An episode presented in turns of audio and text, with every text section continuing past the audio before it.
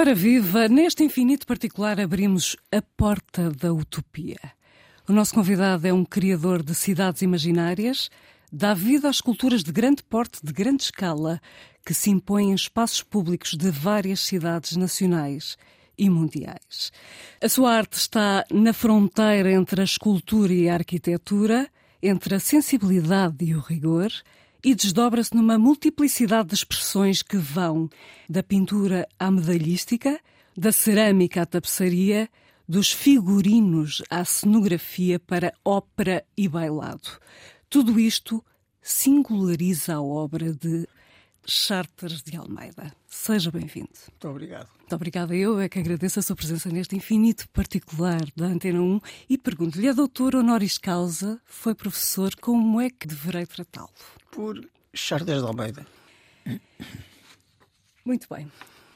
Em 1962, tinha 27 anos. Tinha.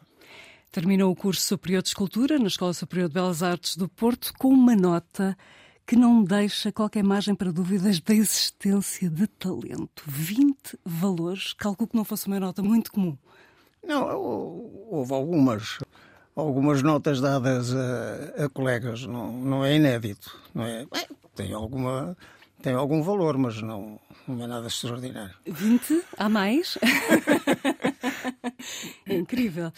Mas refere sempre a influência que o mestre Salvador Barata Feio teve no seu percurso académico. Foi este professor escultor que lhe ensinou a vantagem de trabalhar os seus estudos numa dimensão muito pequena?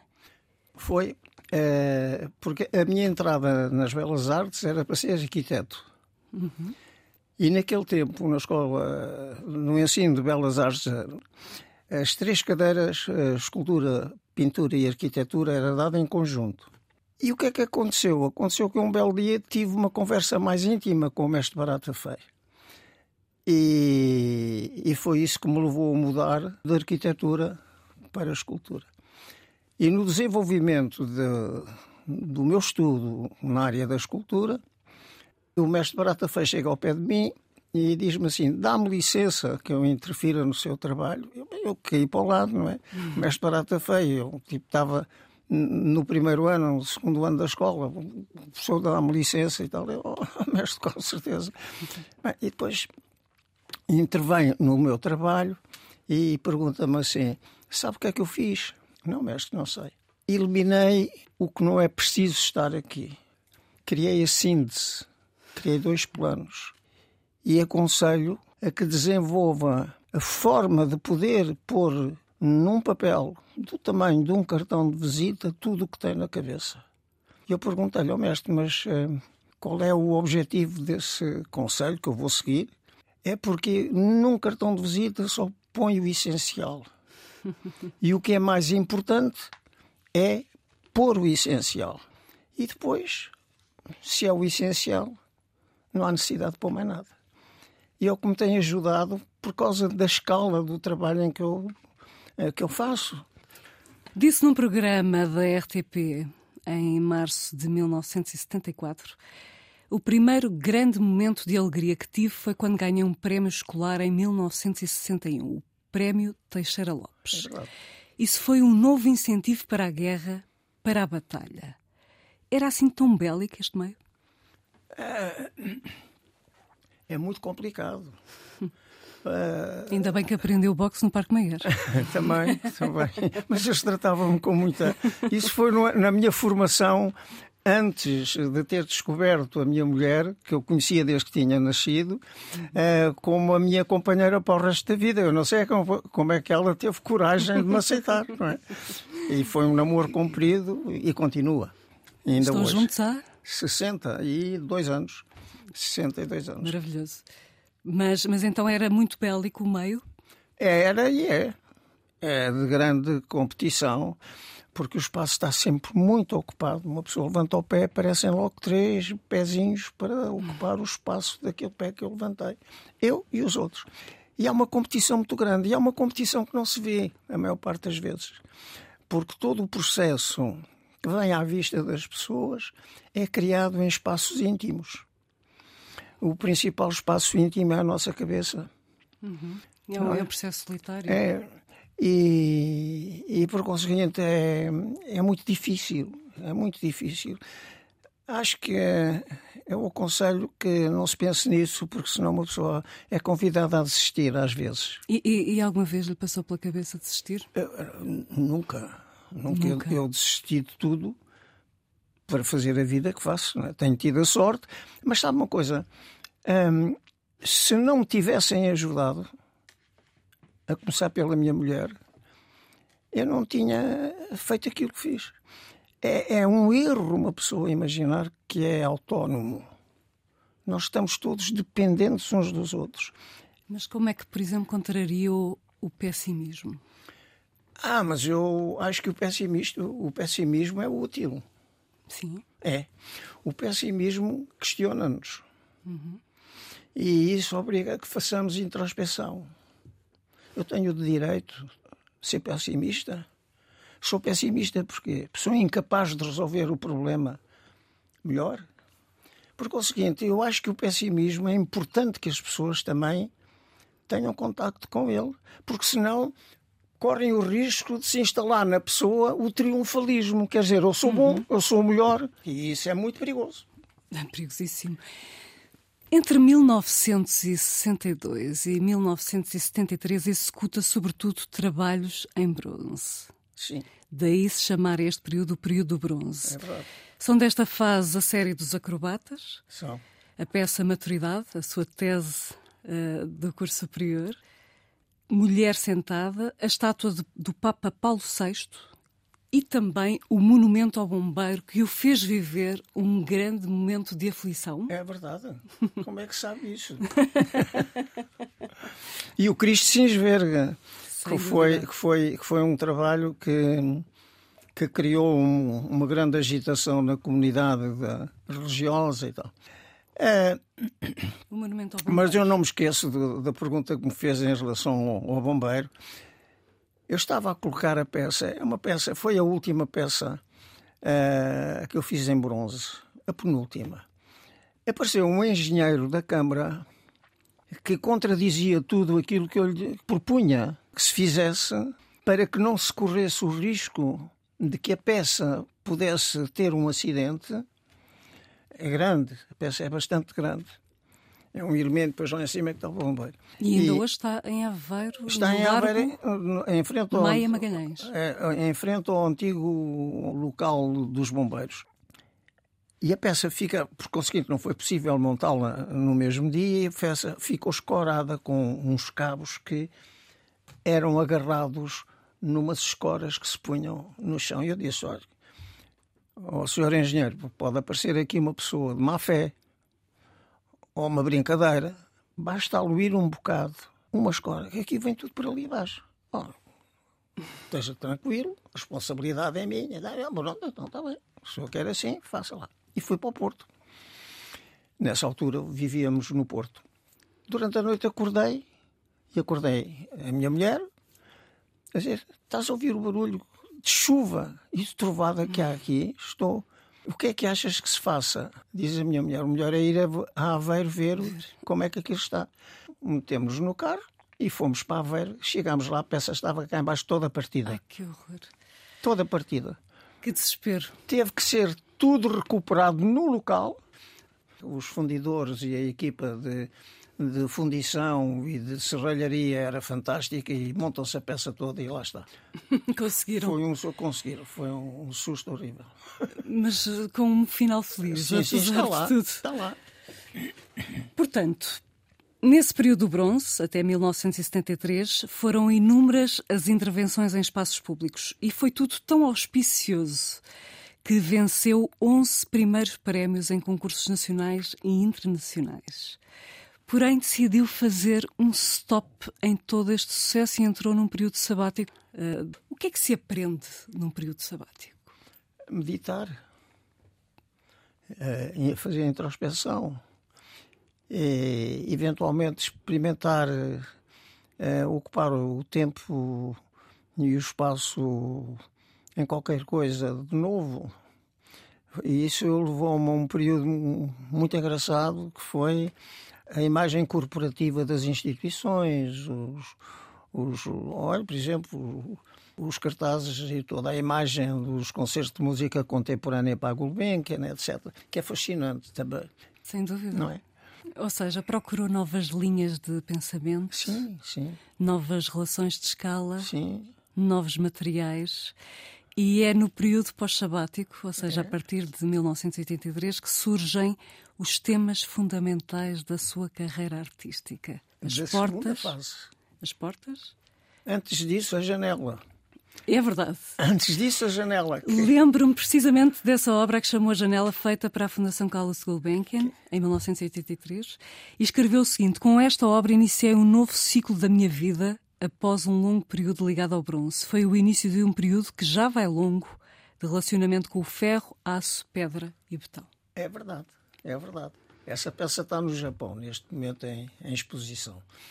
Ah, está. Está. Essa peça Gulbenkian emprestou-a para ir ao Japão e, e, está lá. Eu é que tenho pena de não haver na, no, no, parque da Fundação.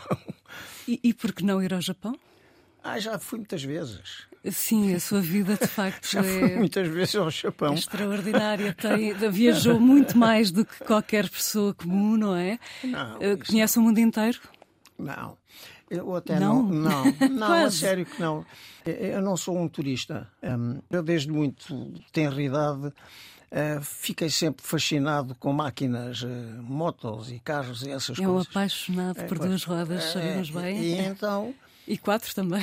e quatro também. E então, em determinada altura, tive a sorte da minha mulher gostar de andar de moto comigo. E então corremos a Europa toda com amigos e tal. Que é uma, é uma espécie de turismo, é uma espécie de turismo. É mototurismo. É, é, é, é extraordinário. Mas é uma espécie de turismo, porque o objetivo não é bem ir visitar o Bofil ou outro qualquer num sítio qualquer. Não, é, é realmente ir a partir do, da viagem, uh, da viagem da moto, estudar uh, o mapa. formas de se a moto se, o, está a correr tudo bem, a estabilidade, isto, aquilo e aquilo. E depois as conversas são muito engraçadas porque anda tudo à volta dos pneus e de maneira que eu E não... aconteceu-lhe alguma vez ficar eh, parado com algum furo, por exemplo? Não, não. Não? Tive imensa sorte. Não. Sorte? Não. Muita sorte. portanto, a sua janela está então eh, no Japão, mas eh, eh, portanto estamos neste período pós-sabático em que os temas fundamentais são as portas, as passagens, os trajetos e as cidades imaginárias. É. Eu sei que é difícil, mas eu vou pedir-lhe para eleger uma obra favorita deste período ou a mais desafiante.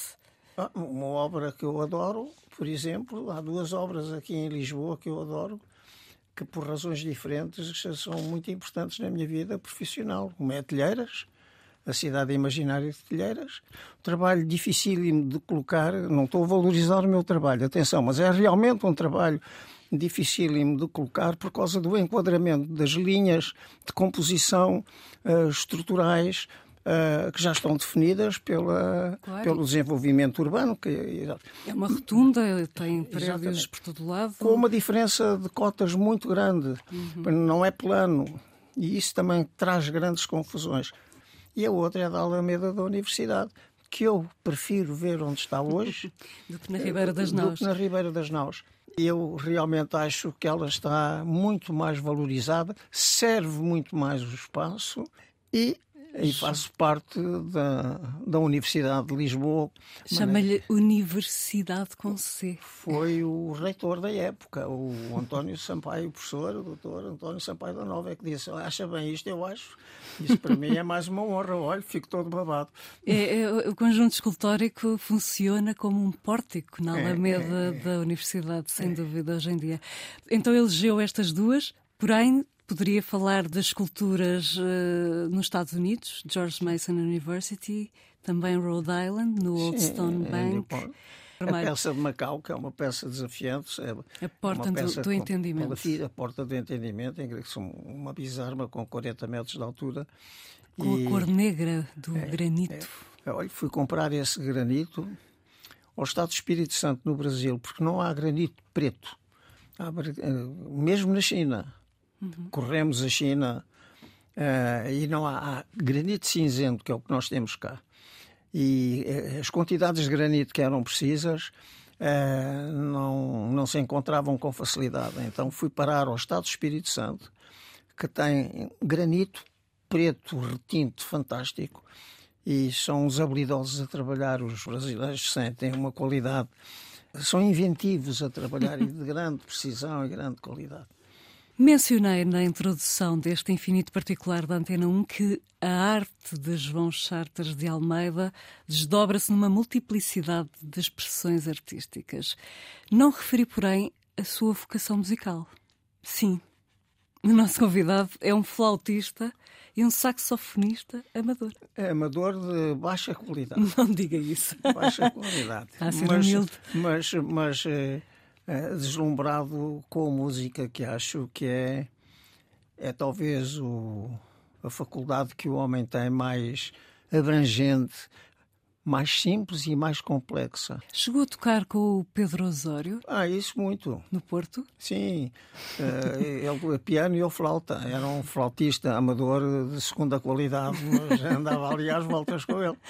Uh, curioso porque já é uma veia que vem de família. O seu pai era maestro, tocava violino. Sim. Dom José Pais de Almeida e Silva. Exatamente. Matemático e químico mas uh, o universo do meu pai era a música desde pequeno, desde pequeno. Cantava nas missas, muito jovem. E depois tirou o curso de violino, não o deixaram seguir. Não o deixaram seguir a vida de concertista que ele queria fazer. A família. Uh... Pensou nisso para si, uma vida de concertista? Para mim? Sim. Ah, eu não tinha qualidade para isso, de forma nenhuma, não. Eu Mas... sou um bocado indisciplinado, sabe? Com a música sou um bocado indisciplinado e, e um bocado impaciente, e não se pode ser. Porque isto é uma confissão pública. É, a partir do momento em que eu começo a dominar ou aproximar-me ao princípio do controle do, do, instrumento, começo a, a querer ir procurar outra coisa. Isso é mau, porque nunca, nunca cheguei a uma conclusão na área da música que valesse a pena ser destacada. Mas uh, gosto ainda hoje, toco sax, devia tocar mais. E, e, o universo da música tive muito metido nele, então do jazz imenso, não é? E, e chegou a sonhar tocar com Miles Davis? Eu, Deus me livre, coitado do Miles Davis, eu tinha uma coisa de coração, não é? Ele certamente não falaria, porque ele era de poucas palavras, mas devia olhar para mim como quem diz: o que é que este, que é que este merda está aqui a fazer, não é?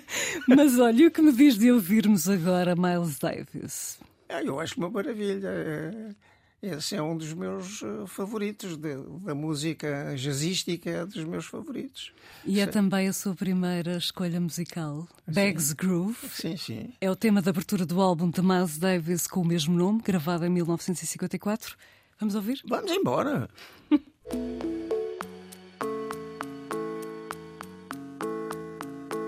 Este standard jazz de Miles Davis é o primeiro disco pedido do escultor Chartas de Almeida. Porquê Bags Groove? Bags Groove. O balanço, uh, o que vai na cabeça do Miles, o contrabaixo é deslumbrante. É, é um raciocínio muito estruturado, com uma grande economia de elementos. É uma. É, é estrutura, é tudo estrutura, sabe? É fantástico. E depois o, o tempo é respeitadíssimo, é uma coisa espantosa. É?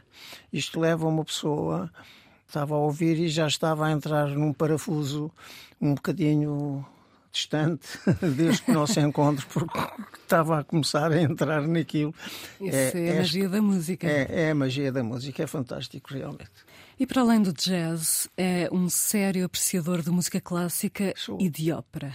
Sim. Como é que surgiu o convite para desenhar os decors da Tosca, da Tosca. no Teatro Nacional de São Carlos? Eu também não sei. Só sei que um belo dia o João Pereira Bastos pergunta eh, era capaz, era capaz de ser interessante se tu pegasses aqui na, na Tosca e. Eu digo, está bem, mas uh, se querem correr esse risco, está, está bem, eu, para mim acho fantástico. Só que eu imponho, se me dão licença que eu uso o termo, imponho uma condição. Pá, fazer aquilo que eu penso.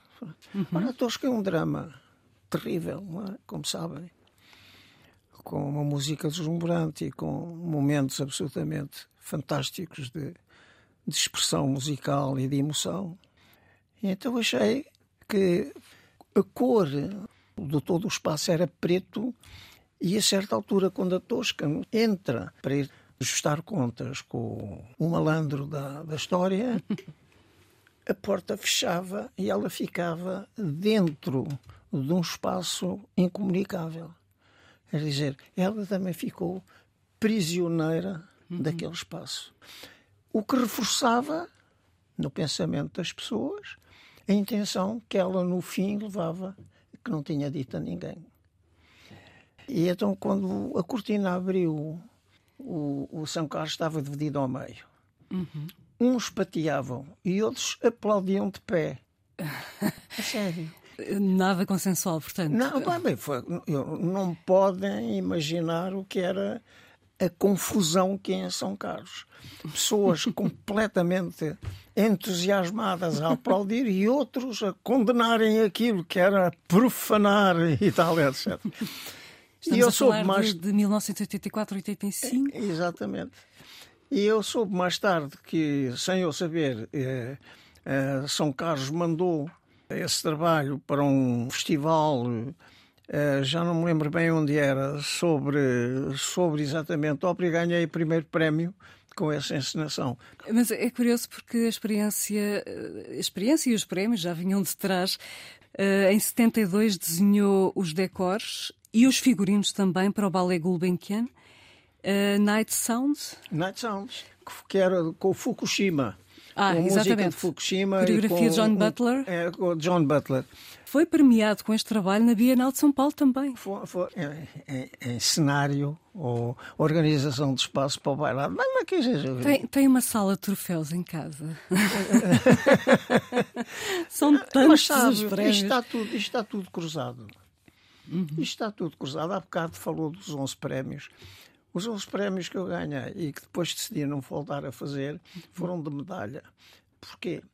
Porque eh, a medalha é um objeto eh, que está muito relacionado à escala da mão.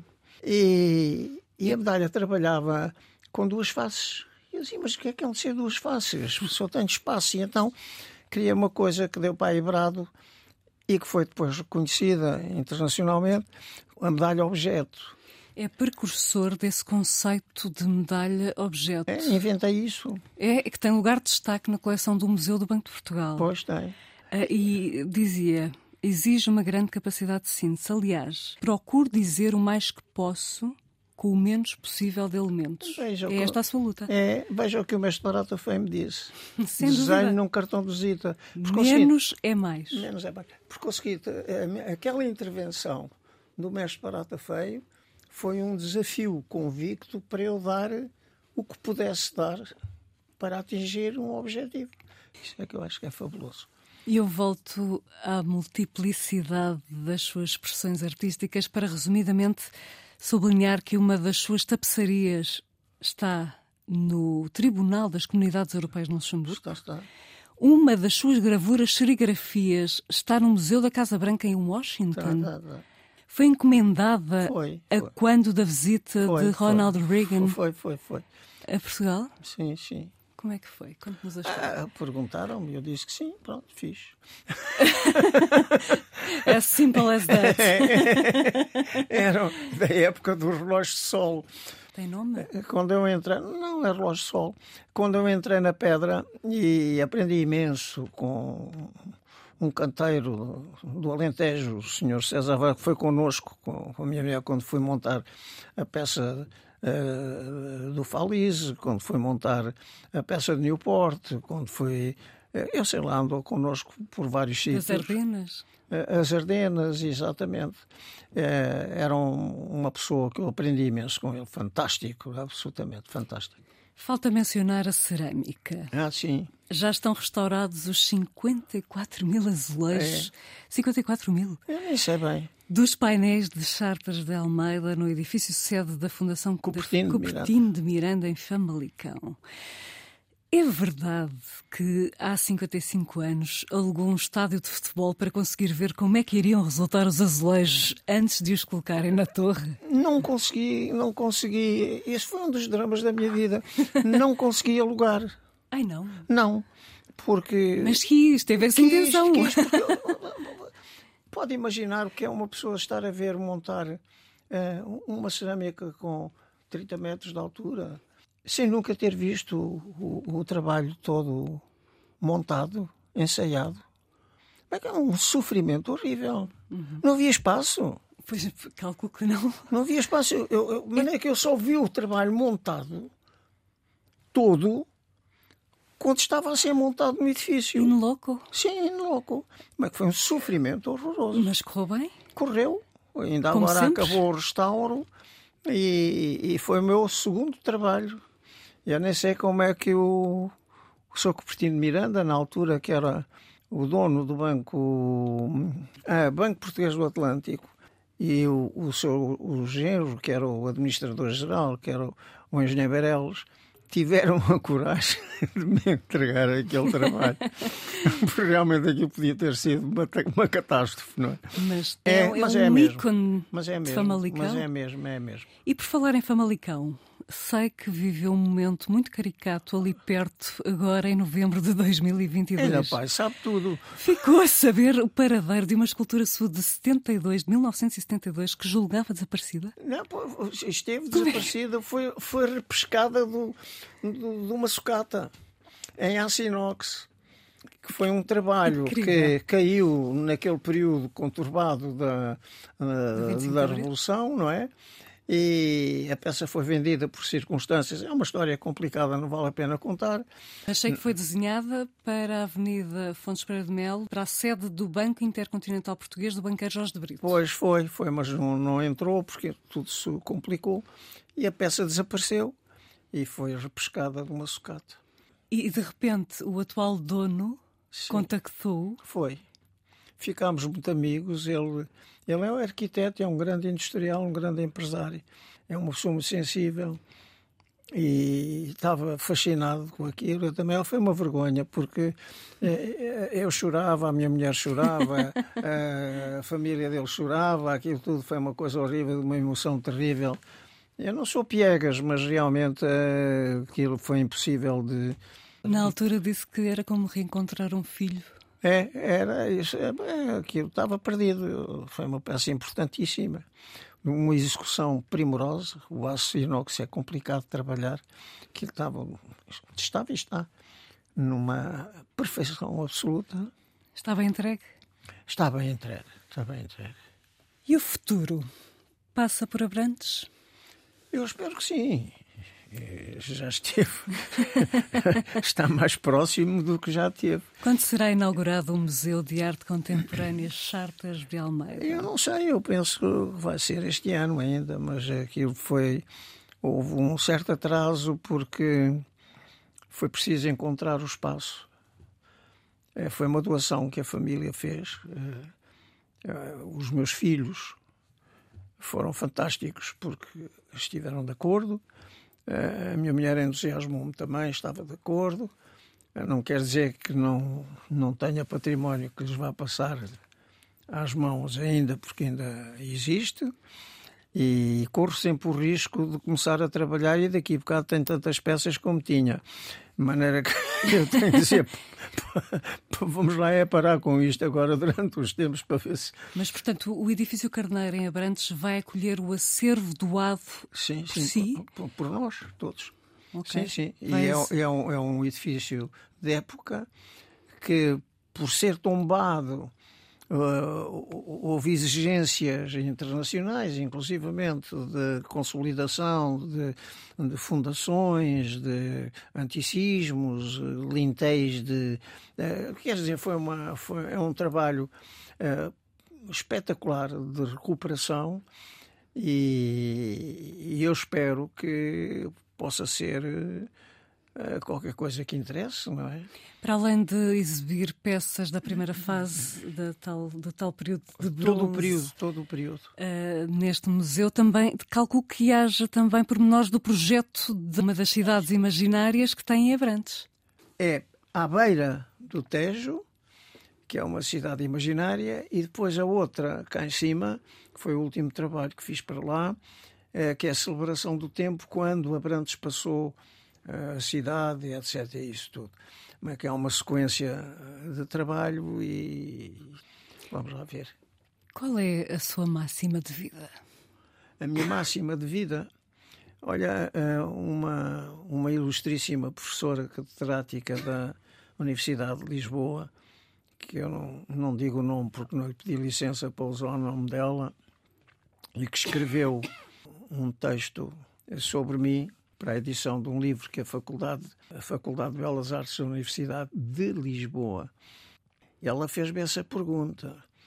E eu disse que gostava, quando vier o momento em que eu tenho que dar uma volta, não é? Gostava que fosse no verão, uh, que tivesse a janela aberta, para que a alma pudesse ir por aí fora sem atropelos e, e sem mágoa.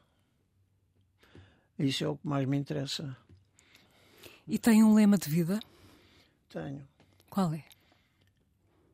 Não ter vergonha de manifestar a ternura que eu tenho pelas pessoas e pelas coisas. Não tenho vergonha nenhuma. Segundo, procurar ser cumpridor com os princípios que eu tenho na minha cabeça. Ser fiel a si próprio. Sim, fazer bastante introspeção e tudo isso. E reconhecer que tenho imensos defeitos. Hum. E conselhos para os mais novos? Conselhos para os mais novos é que tenham a capacidade de se convencerem de duas coisas. Uma que é natural, que haja um tempo e um espaço que se esgota. E a segunda, que é quase uma obrigação, pelo facto de existirmos, de ocupar o mais possível esse espaço e esse tempo para atingir qualquer objetivo. Isso, por outro lado, impõe que uma pessoa não pare. E eu acho que parar é perder a noção do horizonte, não é? A vida é um dizer, constante movimento. É, e, e, o, e, o, horizonte é tão distante que nos obriga a não parar enquanto estivermos independentes, estivermos a andar. Mas que é uma luta permanente. Mas procurar viver em paz, não é? é que é difícil, muito difícil acho que é bom fazer essa introspecção e não perder a referência do nosso semelhante. Eu acho que isso é que é dramático se nós uh, pensarmos que não necessitamos do nosso semelhante. É, vai ser uma, uma confusão muito grande que vem para aí. Que se está a agravar nesse sentido. E manter a empatia? Sim, perde-se inclusivamente a noção da temperatura.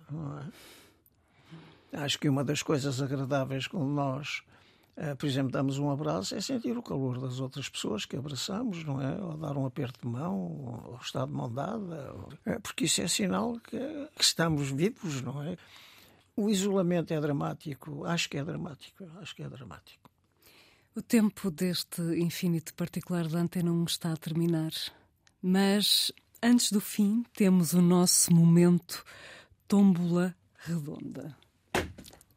Caiu aqui qualquer coisa. Agora é que eu entro em pânico. Já é um ritual. Aqui dentro estão frases, pensamentos, reflexões. Posso pedir-lhe que tire um papelinho aleatoriamente, se quiser baralhar, pronto. e que nos leia? Tiro cá de baixo.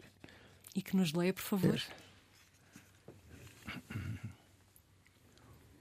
Obstáculos são aquelas coisas assustadoras que vês quando tiras os olhos do teu objetivo. É, o Lincoln realmente acho que acertou. Porque, olha, parece-me que foi o que tinha, acabamos de dizer. Sem é? dúvida. Eu espero não acabar como o Lincoln, não é? que foi uma morte imprevista. Mas, Mas acho que isto é, história como é, isto, é, eu vou guardar este papelinho. Esse papelinho é Ou para não, si, é, uma, é uma recordação pois, do infinito Eu particular. agradeço muito. É Agra agradecia que pusesse o seu nome por trás, está bem? Com um Com abraço, certeza. um beijinho, o que quiser. Com certeza. Obstáculos são aquelas coisas assustadoras que vês quando tiras os olhos do teu objetivo. Pois é. Mas a guiar é a mesma coisa. Se uma pessoa se distrai, estampa-se. Nunca se estampou? Ah, não me fale nisso, faz favor. não me fale nisso, faz favor. Mas está que... cá para contar a história. É, isso é melhor não falarmos nessa época. ok, ok. Aqui fica então este pensamento do dia para si e para nós que o ouvimos. Como sempre, terminaremos com música. Sim. É a altura do nosso convidado de hoje, o escultor e multifacetado artista Charters de Almeida, desvendar o seu segundo disco pedido. Está bem. Qual é? É, é, melhor é ouvir. Vamos ouvir então um dos temas do Le Concert Spirituel do compositor francês do período barroco, Jean Gilles. Exatamente. É isso mesmo. Exatamente. Dirigido pelo maestro Hervé Niquet. Exatamente. Posso lhe agradecer o convite que Com me certeza. fez e sinto muito honrado por ter trazido a esta casa e, e pelas perguntas que me fez e pelo tempo que perdeu a estudar o meu currículo. Que ganhei. o tempo que ganhei. Muito obrigado. Eu é que agradeço. Muito obrigada, caríssimo Charles de Almeida, por nos tirar do conforto do já visto e nos obrigar a um outro olhar. Muito obrigado. Antes da música final, a ficha técnica, este infinito particular da Antena 1 contou com a seguinte equipa: a Joana Jorge na produção, no som, João Carrasco, autoria e edição, Susana Bente Ramos. Agradeço-lhe também a si por ter estado desse lado conosco. Até ao próximo domingo às 11. Desejo-lhe uma ótima semana.